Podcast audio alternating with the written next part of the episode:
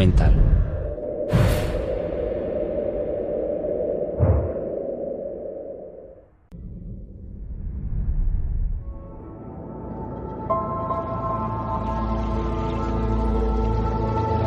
Desde los albores de la civilización, el dinero y el poder han ido de la mano.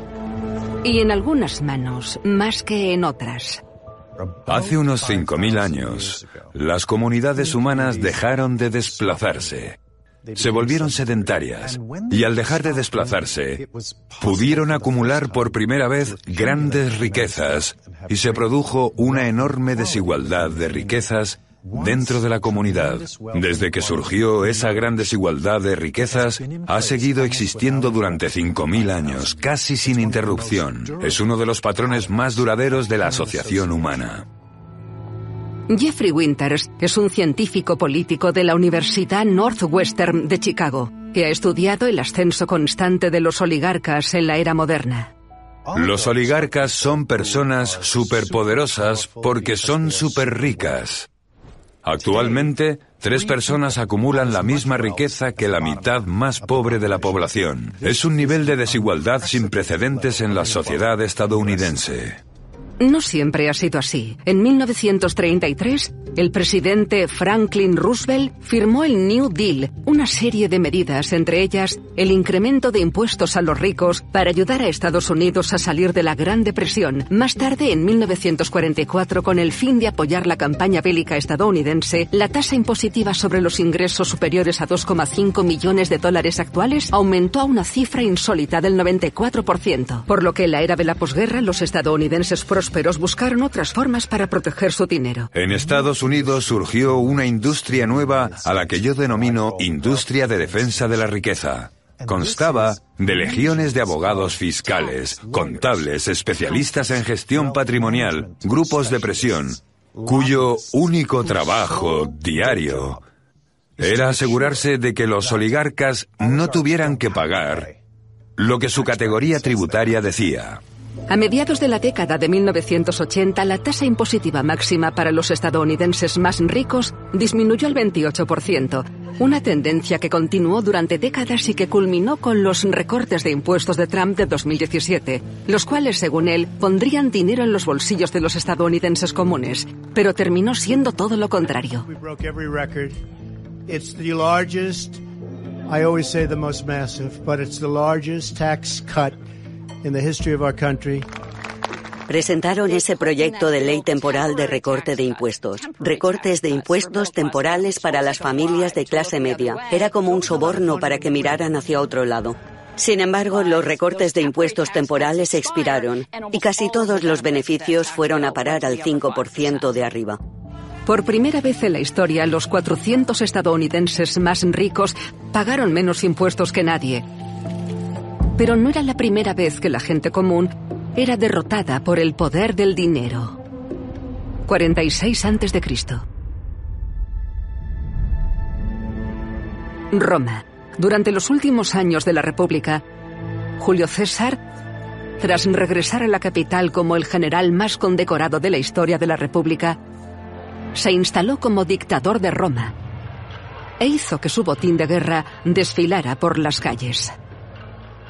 Fue la primera procesión formal en la que se lucía todo lo que se había conquistado. Carros cargados de oro y gemas. Había esclavos encadenados. Si habían conseguido conquistar a reyes o miembros de familias reales extranjeras, los seguían con los grilletes. Mostraba todo lo que había hecho por Roma y el pueblo de Roma. César era un populista que convirtió a los plebeyos de Roma en aliados en su guerra contra el poderoso Senado.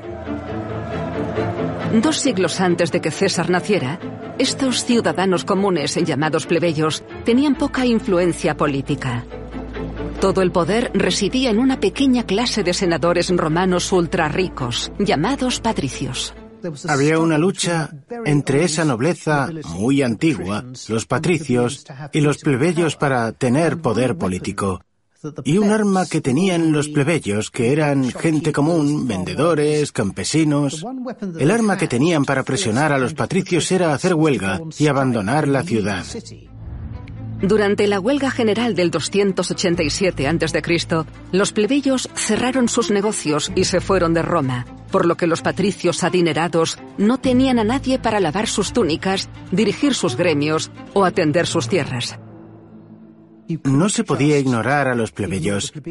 Pagaban sus impuestos, daban dinero al núcleo para que Roma funcionara.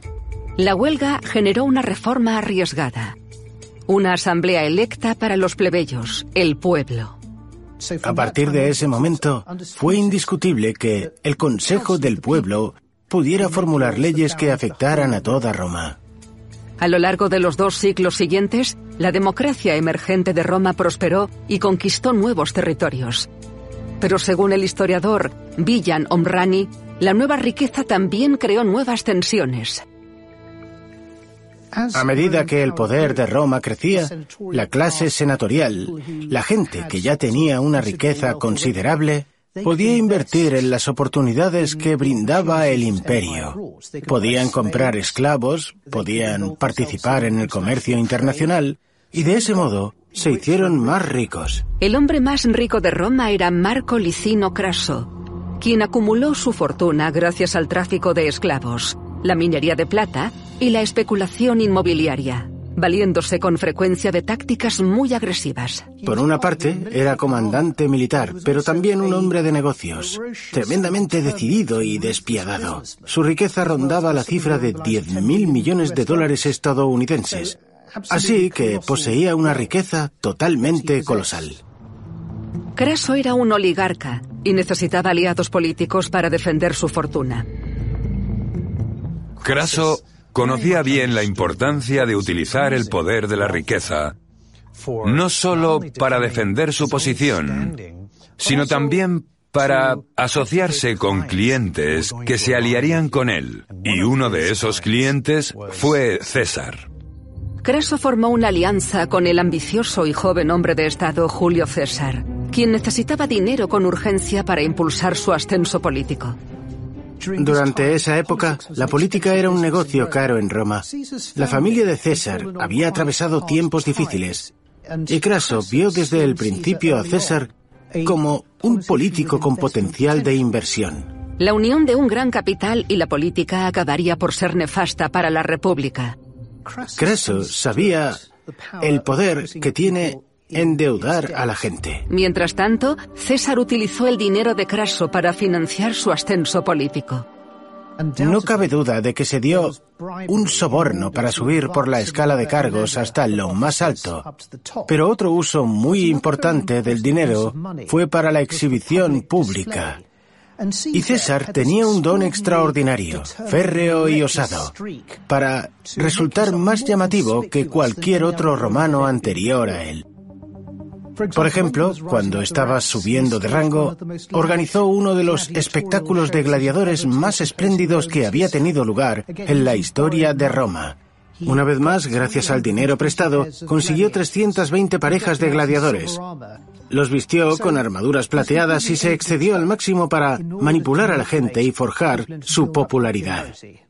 Con los espectáculos públicos, César se ganó el cariño de los ciudadanos comunes y en el 59 a.C., él y su padrino Craso formaron una alianza con el general más poderoso de Roma, Pompeyo.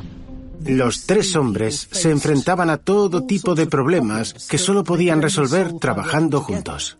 Tanto Craso como Pompeyo tenían conflictos con los senadores romanos. Craso les debía una fortuna en impuestos y Pompeyo necesitaba sus tierras para asentar a sus soldados y los senadores se negaban a concedérselas.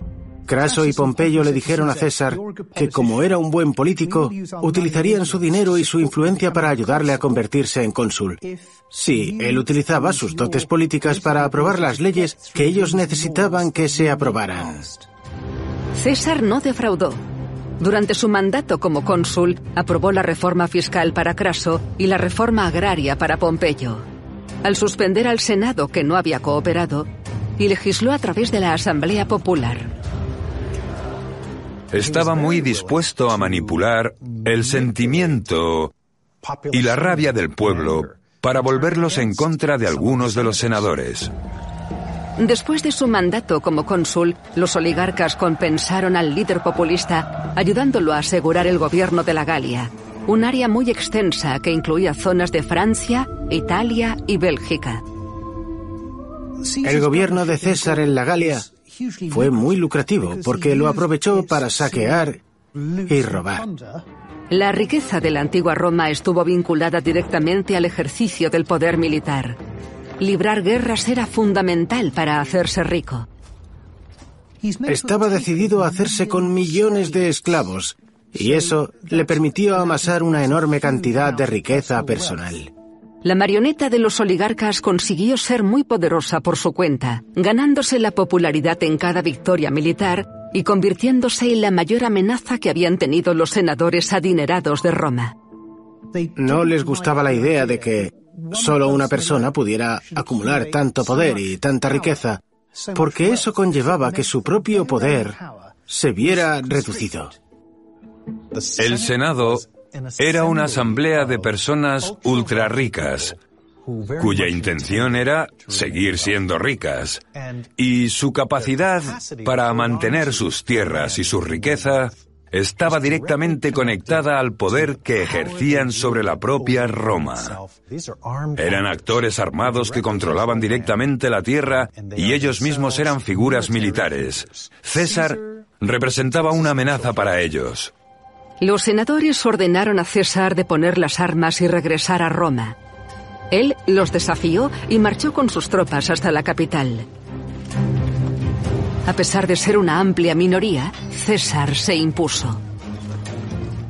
Eso supuso básicamente un golpe de Estado contra los senadores. Los senadores de Roma respondieron con uno de los actos de defensa de la riqueza más espectaculares de la historia. César cada vez avanzaba más para promulgarse Rex, para promulgarse como rey.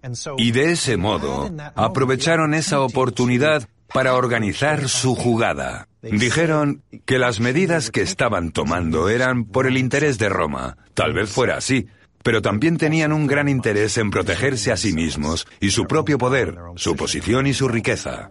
César fue apuñalado a muerte en el 44 a.C.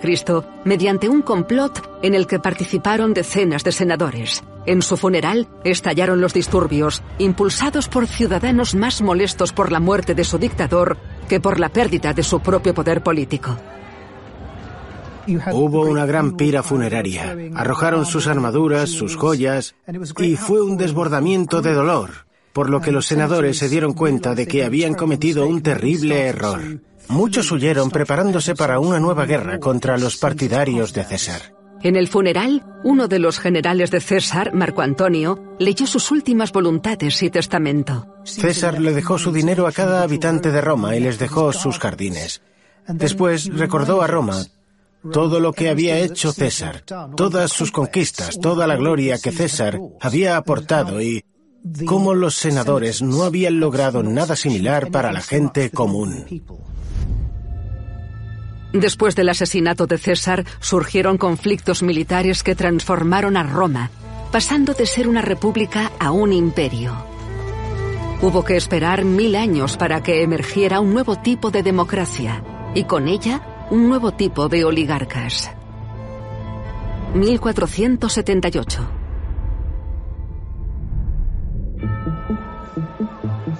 Domingo de Pascua en una de las ciudades-estado italianas más grandes y prósperas.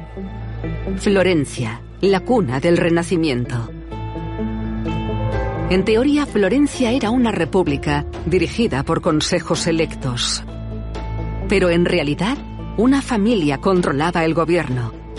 Los ultraadinerados Medici. Los Medici eran banqueros, eran comerciantes, sin embargo la actividad bancaria no era suficiente. Alessio Assonitis, el director del proyecto del archivo de los Medici, conoce la gran influencia que tenía la familia.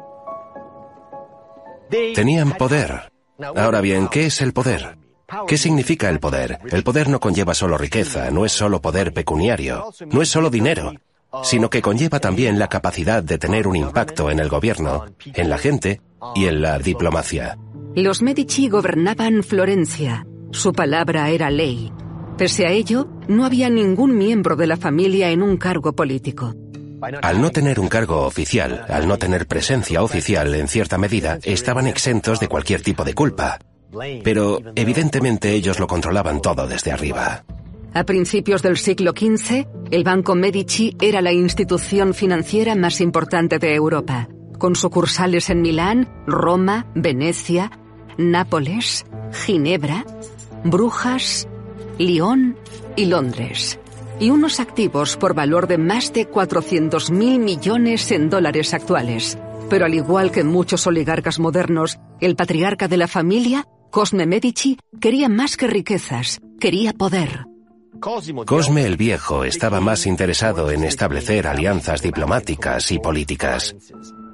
Una de esas alianzas fue con el Vaticano. En el 1410, los Medici fueron nombrados directores de todas las finanzas papales, lo cual otorgó a la familia influencia para amenazar a los deudores morosos con la excomunión. Dinero a cambio de poder, incluso a través del papado. Lo curioso de los oligarcas en el caso del Renacimiento, a diferencia de Roma, es que no formaban parte de una clase de terratenientes que dirigía las ciudades-estado. Eran comerciantes, empresarios, economistas, y no solían estar directamente armados. Por el contrario que los oligarcas de Roma, los Medici utilizaban el poder moderado para dominar la República. Obviamente los Medici fueron grandes mecenas de las artes. Es una de las razones por las que visitamos Florencia para ver la producción artística que en gran medida patrocinaban los Medici. Como mecenas, Cosme y la generación siguiente de Medici ayudó a potenciar el Renacimiento, invirtiendo en los mejores pensadores, artistas y arquitectos de la época. Botticelli, Giotto, Donatello, Miguel Ángel, Galileo, Leonardo da Vinci, al patrocinar esas obras, retribuía a la ciudad, en cierta medida, pero al mismo tiempo dejaba su marca sobre muchas cosas. Cosme invirtió un total de 600.000 florines de oro florentinos para promocionar las artes, seis veces la renta estatal anual de Florencia. El arte estableció una especie de dignidad política. Permitió que la gente conociera la riqueza y el intelecto del mecenas. Era una forma de alardear del dinero, la riqueza y la importancia. Los Medici fueron unos maestros de la autopromoción y su escudo de armas adornaba muchas puertas, capiteles y ménsulas, frisos y pilares de Florencia. Invirtieron en educación, en cultura, invirtieron en bibliotecas, invirtieron en universidades. Actualmente nos gusta pensar que se lo retribuyeron a la gente para mostrar su gratitud.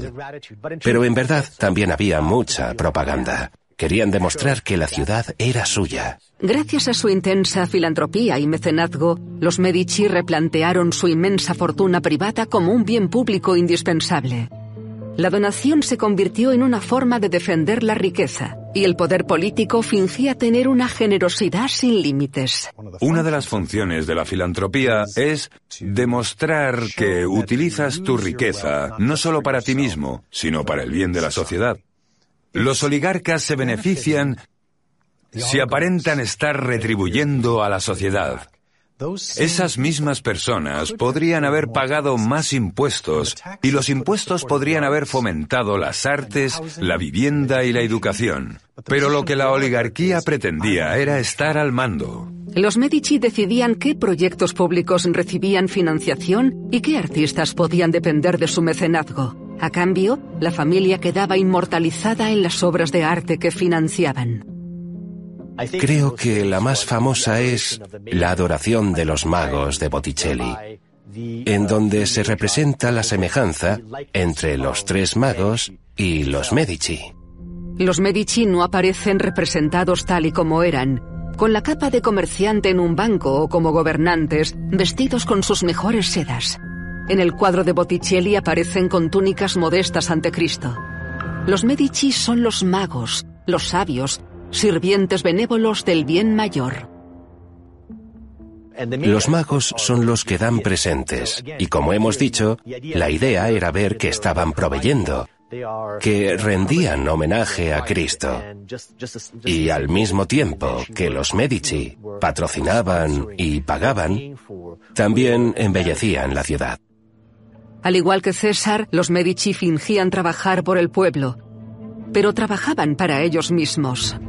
Cosme gobernó en Florencia durante 30 años hasta que murió en 1464, cinco años después de que su nieto Lorenzo tomara las riendas del imperio familiar. Lorenzo era muy parecido a su abuelo, Cosme, en muchos aspectos. En primer lugar, lo prepararon para ser un líder, el señor de Florencia. Lorenzo, al igual que su abuelo, fue un mecenas ferviente de las artes y condujo al Renacimiento a una nueva dimensión, pero también se mantuvo centrado en conservar el control de los Medici en Florencia. Lorenzo era inteligente. Quería conservar el poder de maneras mucho más diplomáticas. Nos gusta pensar en la Edad Dorada de Florencia como el periodo de Lorenzo el Magnífico. Pero había otras familias ricas con planes para hacerse con el poder insuperable de los Medici. Cuando eres enormemente rico, existen muchas amenazas hacia tu fortuna, a las cuales vas a tener que enfrentarte. Las amenazas pueden venir de abajo. Aquellos que no tienen, quieren lo que tú tienes y pueden alzarse para intentar quitártelo. También pueden venir de arriba. El Estado puede intentar grabar tu dinero y redistribuirlo. Pero una, más importante a la que se han enfrentado los oligarcas históricamente han sido los otros oligarcas. Una familia florentina de banqueros rival fueron los Pazzi, los nuevos banqueros del Papa. Y con la bendición del pontífice, los Pazzi intentaron acabar con el control de Lorenzo y su hermano Giuliano en Florencia, en la misa de Pascua de 1478. Giuliano fue asesinado, lo apuñalaron, y Lorenzo pudo huir y esconderse en la sacristía. Como respuesta, Lorenzo exilió a los Pazzi y retiró su escudo de armas de todos los edificios y borró su nombre de todos los registros. Se persiguió y ejecutó a un total de 80 personas por su participación en el complot. Sin embargo, el poderoso Papa quien había apoyado la conspiración de los Pazzi, se libró de la ira de los Medici. Lorenzo envió artistas, a los mejores artistas florentinos, a pintar la capilla sixtina como gesto por la paz que por fin se había alcanzado. Como hizo su abuelo, Lorenzo utilizó el arte para consolidar la influencia política de la familia. Y así los Medici ganaron todavía más poder. Los Medici ascendieron a la alta nobleza y durante los tres siglos posteriores cosecharon títulos de grandes duques, cardenales, reinas y papas. Sí, querían poder, y en muchos aspectos hicieron de todo para conseguirlo. En 1737, la séptima generación de Medici en desempeñar el papel de Gran Duque de la Toscana murió sin herederos y se acabó el largo reinado de la familia en Florencia. Tan solo 40 años más tarde, las revoluciones en América y más tarde en Francia desafiaron al poder político de los oligarcas, prometiendo la igualdad para todos los ciudadanos. Cuando surgió la democracia, una de las aspiraciones era que al empoderar al pueblo, las comunidades democráticas abordarían la desigualdad económica. Pero en realidad ocurrió lo contrario. A lo largo de los últimos 230 años de democracia, las sociedades se han vuelto más desiguales. 1892. Un siglo después de la Revolución Francesa, una quiebra monumental empresarial expuso lo fácil que era secuestrar la democracia para defender los intereses de los ultrarricos. Ese fue el mayor escándalo financiero de todo el siglo XIX. El caso tremendo de corrupción se conoció como el escándalo de Panamá. Antes de hablar del escándalo de Panamá, tenemos que dar a conocer el negocio del canal de Panamá.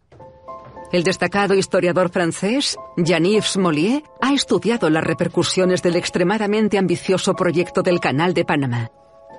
¿Cuál es la finalidad de un canal? Permitir sortear la mitad de un continente. El canal de Suez permite que no haga falta rodear África. El tiempo ahorrado es dinero ganado. En lugar de rodear todo África para enviar mercancías entre Asia, Oriente Medio y Europa, el canal de Suez crea un atajo, unos 190 kilómetros de vía navegable a través de Egipto. Se terminó en 1869 y ha sido una maravilla de la ingeniería hasta el día de hoy. Fue la primera vez en la historia que se lograba una proeza así. La fuerza motriz del canal de Suez fue el diplomático y emprendedor francés Ferdinand de Lesseps, un miembro antiguo de la clase dominante de Francia. ¿Era rico? Sí, vivía en un chateau y además tenía una mansión muy bonita en París, más mansiones al sur y también terrenos en la Provenza. Diez años después de que Lesseps concluyera el canal de Suez, surgió otro proyecto a gran escala, esta vez en Panamá. La idea era crear un atajo entre el Océano Atlántico y el Pacífico, excavando un canal de 77 kilómetros a través de Panamá, el cual permitiría que los cargueros no tuvieran que bordear los 12.000 kilómetros alrededor de América del Sur. Ese canal era un antiguo sueño y gracias al éxito que tuvo Ferdinand de Lesseps eh, con el canal de Suez, lo invitaron a supervisarlo. León Gambetta, uno de los ministros más influyentes del gobierno en ese momento, le dijo, Eres un gran francés, representas lo mejor que puede ofrecer Francia.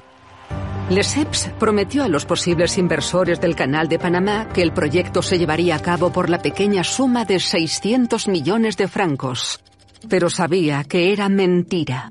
Sabía perfectamente, desde el principio, que no podría completar el proyecto con los 600 millones de francos que pedía. Era imposible.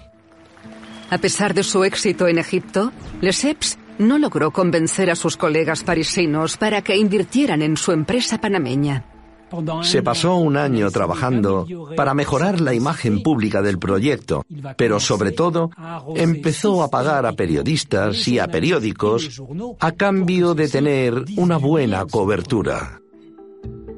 Al ver todos los inversores que se subieron a bordo, está claro que el público se tragó el anzuelo. En 1881 comenzaron los trabajos en el canal, pero enseguida se detuvieron. A diferencia de Egipto, donde el terreno era favorable para una excavación a gran escala, el terreno montañoso de Panamá era implacable. Nadie sabía lo difícil que iba a ser. Según algunos cálculos, 20.000 trabajadores murieron de malaria y de fiebre amarilla. El coste fue muchísimo más alto de lo que nadie había previsto. Lesseps y los bancos franceses emitieron varios bonos a lo largo de los años siguientes para recaudar más fondos. Pedían 720 millones. Era una cantidad realmente enorme. Los franceses recurrieron a sus ahorros personales para comprar bonos y apoyar el proyecto, con la certeza de que era una inversión segura, debido a las mentiras de los diarios disfrazados de informes. Tenían la impresión de estar leyendo un informe honesto sobre cómo iban los trabajos en Panamá, pero en realidad los informes eran anuncios, publicidad enmascarada. Entre los sobrecostes y los sobornos, el proyecto del canal estaba periódicamente falto de dinero. Ferdinand y Charles de Lesseps sabían que si querían amasar rápidamente una gran suma de dinero, tenían que emitir un bono de lotería. Los bonos de lotería eran más atractivos que los bonos normales porque cada lote incluía unos cuantos al azar que se canjeaban por mucho más que su valor nominal. Pero había una trampa. Para poder emitir un bono de lotería se necesitaba la aprobación parlamentaria y fue entonces cuando Charles de Lesseps reclutó a Cornelius Herd como primer intermediario y Jacques de Renac como segundo intermediario. La empresa les prometió varios millones si conseguían la autorización del gobierno. La compañía del Canal Interoceánico de Panamá pagó así los votos de diputados, senadores y ministros. Más de 100 políticos franceses se enriquecieron a costa de los ciudadanos normales que los habían elegido para representarlos. Los políticos electos ya no eran más inmunes que los monarcas o los imperialistas franceses a las tentaciones de la corrupción financiera. En Panamá los avances seguían siendo imprecisos. A finales de 1888, la construcción estaba paralizada, pero no según Lesseps. Ferdinand de Lesseps se ceñía a su discurso, que la obra estaba avanzando y que el canal sería un éxito. Era un círculo vicioso. Es muy difícil volver a la verdad cuando te has sumido en las mentiras. El proyecto quebró en 1889 y medio millón de inversores comunes se quedaron en estado de shock. Hubo 102.000 accionistas y alrededor de 500.000 titulares de bonos que lo perdieron todo. Nunca recuperaron ni un centavo. El famoso póster que forró todas las paredes de París era un sombrero de Panamá con cheques cayendo de él. Eso prendió fuego a la capital. Los inversores engañados se suicidaron. El clima era casi de insurrección. Comparaban al Parlamento con un sucio antro. La compañía estuvo en parte financiada por ciudadanos comunes y corrientes. Y como el gobierno también estaba detrás del proyecto, se consideró que nada podía salir mal. Pero al final su dinero no estaba asegurado. Las personas que tenían que proteger democráticamente a su pueblo estaban protegiendo a las personas ricas y privilegiadas asociadas con la compañía Panamá. Ferdinand y Charles de Lesseps, los banqueros franceses, los dueños de periódicos, los periodistas y más de un centenar de políticos se vieron envueltos en la corrupción. Es muy común intentar buscar un cabeza de turco. Todo el mundo huye del escándalo y de la corrupción. Edouard Drummond, fundador del principal periódico antisemita de Francia, La Libre Parole, centró toda su cobertura en los tres intermediarios judíos. Jacques Degenac, Cornelius Herz y Leopold Achton. Se olvidaron de que 30 o 35 directores de la compañía eran católicos o protestantes. Cuando se publicaron los nombres de algunos judíos alemanes, la furia de los inversores se centró en los judíos y los alemanes. De ese modo, el buen francés no tuvo que responder por sus actos. Herz huyó a Londres. Acton fue detenido. Y Genach se suicidó. Los verdaderos culpables del escándalo escaparon de la justicia y de la cólera del pueblo. El único que estuvo un año en la cárcel fue Charles de Lesseps. A pesar de que condenaron a Ferdinand, nunca lo detuvieron en su chateau. Lo dejaron en paz, con la excusa de que estaba viejo y senil. Su estatus como gran francés lo protegió hasta el día que murió. Estados Unidos acabó por asumir la obra del canal y se terminó en 1914, 26 años más tarde de lo previsto. Los franceses se dieron cuenta de que el dinero desempeñaba un papel más importante del que les gustaba admitir. El hecho de que el dinero pudiera comprar los votos de entre 120 y 150 políticos y ministros demostró lo tóxico que es. Se considera al capital como el gran corruptor y la fuerza que retuerce la naturaleza de las relaciones humanas. 1963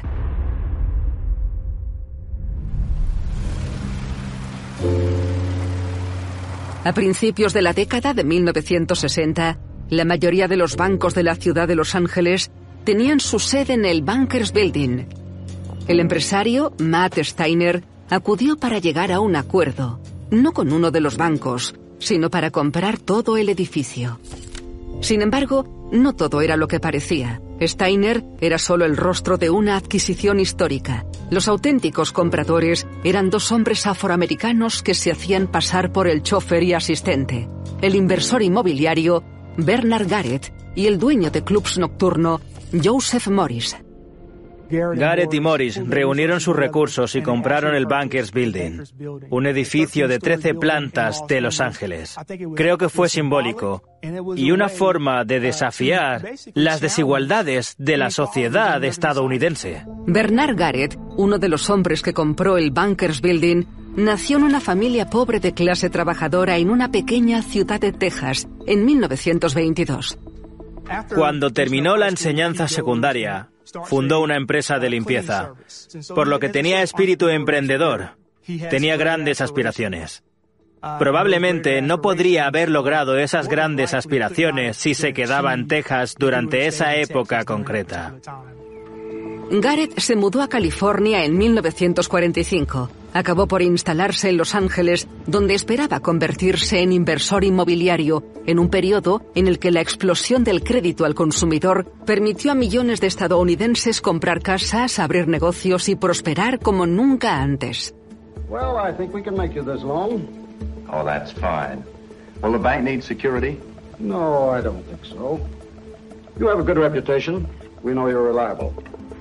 Aún así, el acceso al crédito fácil se dividía en gran medida según criterios raciales. Las instituciones propiedad de los blancos te excluían a la hora de darte un préstamo.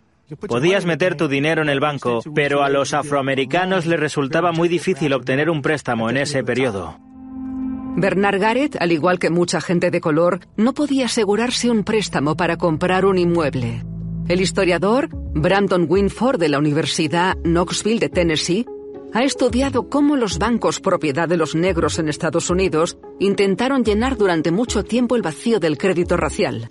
Las primeras iteraciones de los bancos afroamericanos se remontan al 1888. En su primer periodo es cuando vemos el mayor número de bancos afroamericanos operativos. Esos primeros bancos propiedad de negros se fundaron justo después de la Reconstrucción, un periodo breve y progresivo después de la Guerra Civil. Los afroamericanos que habían salido de la esclavitud vivieron ese periodo de reconstrucción que abarcó desde 1865 hasta 1877 en el cual ganaron el derecho al voto. Comenzaron sus ensayos por la libertad. Como ciudadanos libres con derecho al voto, los afroamericanos prosperaron como nunca antes y algunos abrieron sus propios bancos. Había más o menos 53 bancos afroamericanos, 13 en Virginia, otros 11 que operaban en Mississippi. En Tennessee había aproximadamente 6 bancos propiedad de negros. En Carolina del Norte había unos 6. De ese modo, por primera vez, tuvieron acceso a las oportunidades garantizadas en la Constitución y después, de repente, les despojaron de todos esos derechos. Muchas ganancias económicas de los negros se reinvirtieron en las décadas posteriores. En la década de 1950, de aproximadamente 15.000 bancos estadounidenses, solo 14 eran propiedad de negros.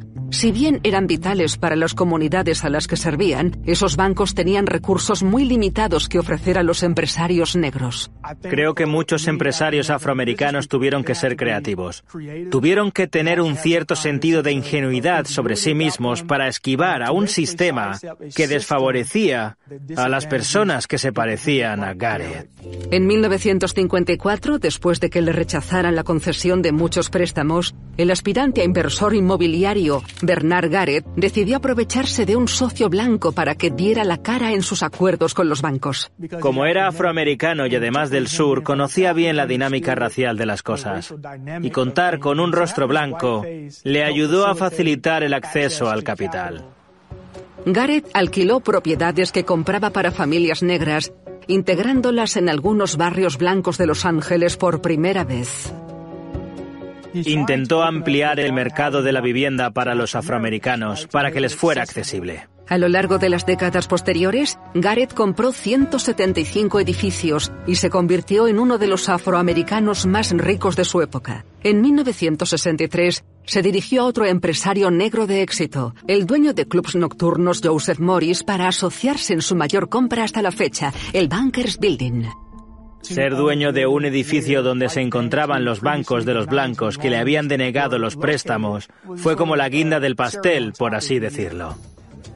Era la época de los derechos civiles y por todo el país las comunidades negras se unían en torno a la causa del progreso económico.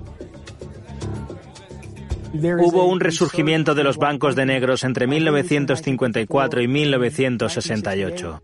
Los líderes de los derechos civiles señalaban a la banca de los negros como una solución para expandir la vida económica de los negros. Pero también hay muchos ejemplos de banqueros que actuaban como una especie de activistas. Bernard Garrett y Joseph Morris estaban entre ellos. Compraron dos pequeños bancos de Texas con una clientela en su mayoría blanca y dieron instrucciones a Matt Steiner para que se personara en sus asuntos cotidianos, mientras que Garrett y Morris prestaban dinero clandestinamente los negros desfavorecidos de barrios como en el que creció Gareth. En mi opinión, les considero los dueños de la banca negra, pero en realidad eran los dueños de una banca blanca. Estaban interesados en acceder a un mercado más grande, así que tenían que incurrir en la mentira, porque de otro modo, al ser una banca predominantemente de blancos, podía suponer la ruina inmediata para la continuidad del banco. Mientras intentaban encubrir préstamos a nuevos clientes negros, el novato Steiner incumplió de manera involuntaria varias leyes bancarias. Gareth y Morris fueron detenidos y junto a Steiner se vieron involucrados en una investigación del Congreso. Las investigaciones del Senado que se llevaban a cabo estaban muy centradas en reformas bancarias más amplias. Gareth y Morris fueron solo dos de los banqueros a los que pillaron en esa investigación de gran alcance de su industria, dirigida por el senador John McClellan, un segregacionista declarado de Arkansas que se quedó indiferente ante el testimonio de Gareth sobre su misión en el banco. Quería regresar a Texas, el lugar donde nací, para dar un respiro a las personas de color locales a las que les costaba mucho conseguir préstamos inmobiliarios. Gareth y Morris fueron condenados por malversación de 189 mil dólares en fondos del Banco Nacional y sentenciados a tres años de cárcel. Steiner nunca fue acusado. Fueron los que recibieron el castigo por su implicación, al contrario que sus homólogos, que eran todos blancos. Las carreras de Gareth y Morris llegaron a su fin, de hecho, con sus condenas de 1965, y 50 años después, las personas de color siguen estando sumamente subrepresentadas en la banca. Solo hay unos 22 o 23 bancos propiedad de negros operando en Estados Unidos. Mientras que el número de bancos de negros se reduce, la desigualdad económica se dispara. La brecha de la riqueza racial en Estados Unidos es extraordinaria. Un afroamericano posee una décima parte de la riqueza del estadounidense blanco medio. Sin embargo, en esta época de creciente activismo, también hay un interés renovado en la banca negra. Estamos viendo el surgimiento de corporaciones y negocios de entidades como Netflix que se comprometen a depositar cientos de millones de dólares en bancos negros. Tenemos al rapero Killer Mike, quien se ha embarcado en establecer un banco digital. De este modo, estamos volviendo a una especie de empoderamiento económico negro en formas que no habíamos visto en mucho tiempo. Tal vez el verdadero cambio esté a la vista. Una cosa está clara, los que tienen poder y riqueza no renunciarán a ellos sin luchar. 1992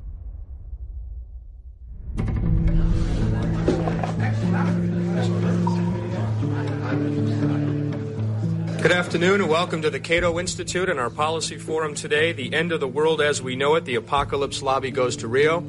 En 1992, mientras el mundo se reunía en Río de Janeiro para debatir sobre la crisis emergente sobre el calentamiento global, un grupo de expertos libertarios de Washington, D.C., el Instituto Cato, celebró su propia cumbre. El Instituto Cato convocó una conversación sobre el calentamiento global. Su finalidad era descartar la ciencia y rechazar la idea de lo que había que hacer con el clima.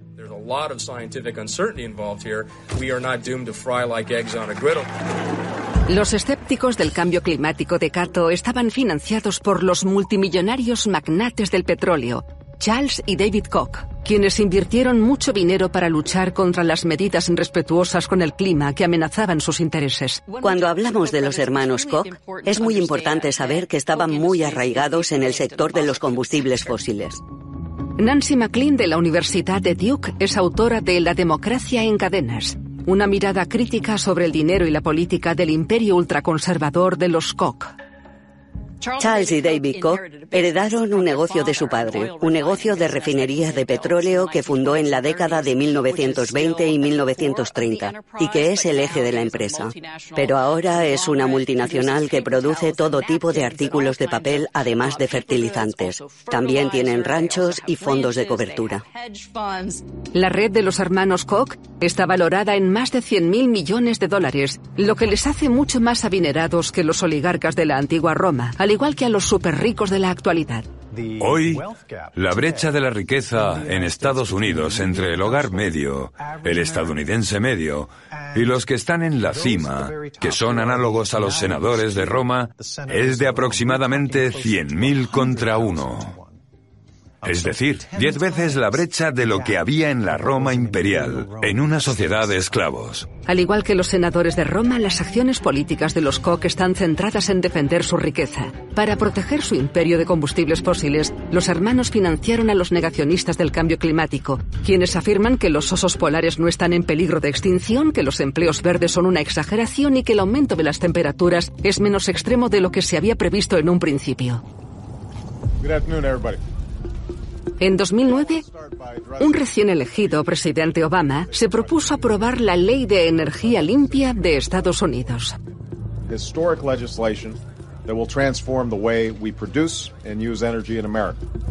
Como respuesta al llamamiento de Obama a ecologizar la economía, los hermanos activaron su operación política apodada Coctopus. La red Koch es enorme. Financian a cientos de organizaciones, literalmente a cientos. Y cuando la administración Obama llegó e intentó tomar medidas con respecto al clima, la red Koch se movilizó. Trabajaron para asegurarse de que ningún republicano apoyara el mensaje.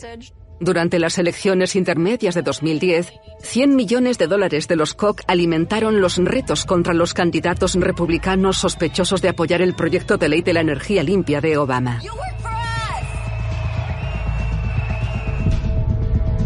Los multimillonarios libertarios estaban contra el activismo del gobierno y creían que el Estado solo tenía tres funciones legítimas. El ejército, los tribunales y la policía. La mentira que contaban los Koch era que la libertad del Estado era de alguna manera tan beneficiosa para ti que estabas en lo más bajo como para ellos que estaban en la cima.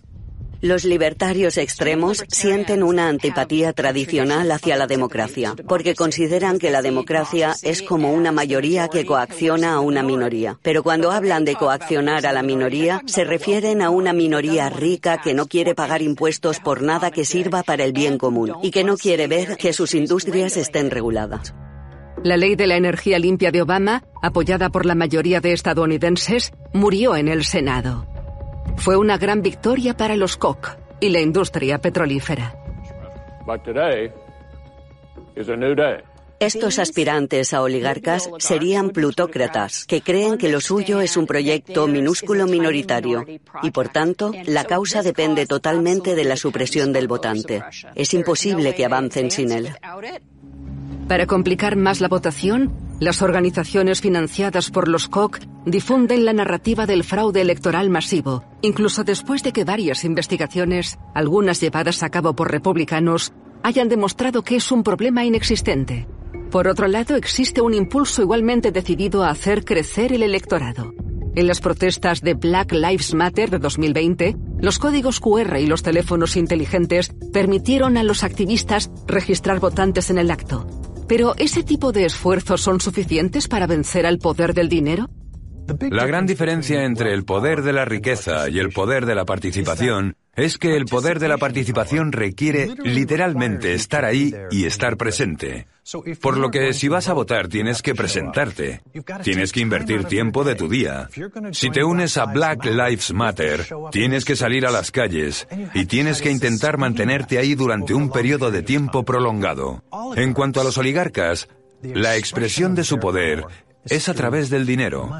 Pueden estar durmiendo, Pueden estar en un campo de golf. Y su poder sigue trabajando las 24 horas del día, 7 días a la semana. Y no se agota. Por eso, un pequeño número de personas, con unos recursos tan concentrados, a menudo sobreviven y derrotan a movimientos y momentos. El dinero y las mentiras reinvirtieron el progreso político en la antigua Roma ocultaron el verdadero poder oculto en el Renacimiento italiano y entregaron las ganancias de los ciudadanos comunes a los oligarcas de los tiempos modernos. Actualmente, la riqueza está más concentrada que en cualquier otro momento de la historia registrada. Los oligarcas parecen más fuertes que nunca, y lo saben.